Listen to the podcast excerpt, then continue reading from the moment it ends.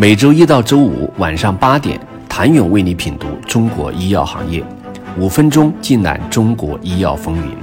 喜马拉雅的听众朋友们，你们好，我是医药经理人、出品人谭勇。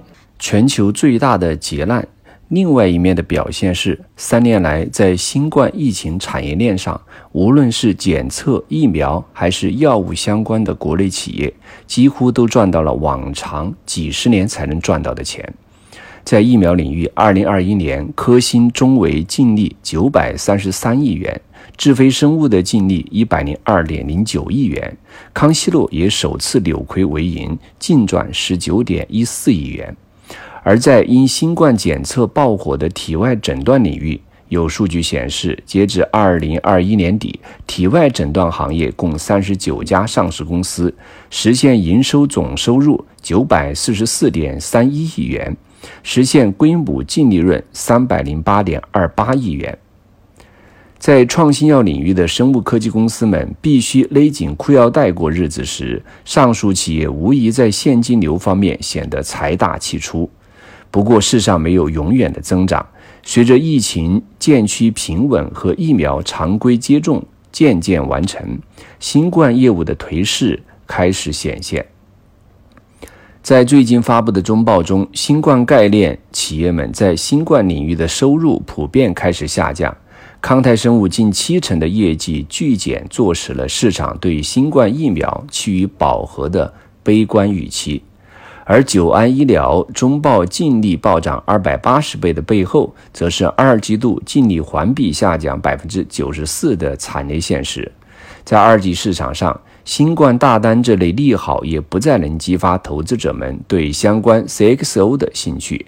相反，大家开始更为关注剔除新冠因素后一个企业和赛道未来真正的景气度。这也成为不少中报业绩暴增的企业却在股市被投资者用脚投票的原因。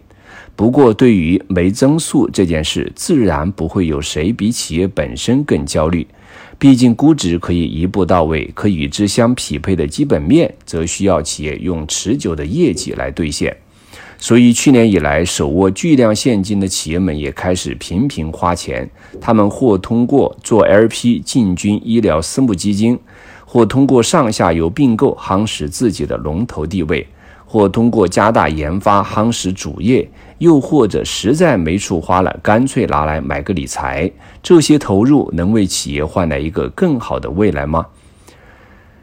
跟创新药生物科技公司还在等待资本输血的境地完全不同。不差钱的体外诊断企业们已在自己做 LP 给别人输血，并在医疗健康领域展开战略布局。七月二十八号，百亿市值的体外诊断。原料商一桥神州发布公告，拟与浙江青东投资管理有限公司、宁波轻松理德创业投资合伙企业等相关方共同出资，设立私募股权基金——无锡轻松医疗健康产业投资合伙企业。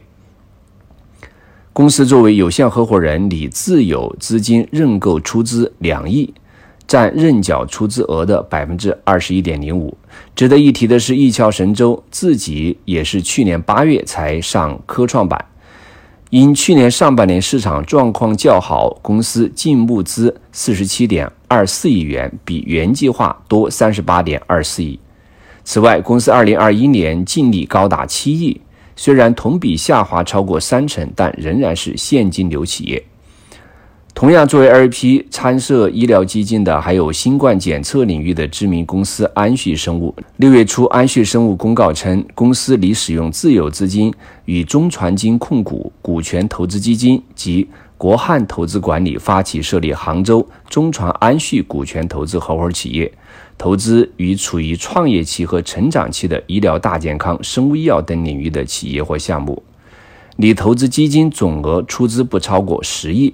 其中，安旭拟以自有资金认缴出资不超过五亿，首期出资两亿。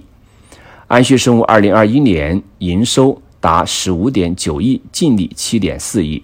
与此同时，其现金流达六点七五亿。当 LP 买理财大吃小，想了解新冠赚钱效应消失后，暴富企业们如何开始花钱买未来？请你明天接着收听。谢谢您的收听。想了解更多最新鲜的行业资讯、市场动态、政策分析，请扫描二维码或添加医药经理人微信公众号“医药经理人”医药行业的新闻与资源中心。我是谭勇，明天见。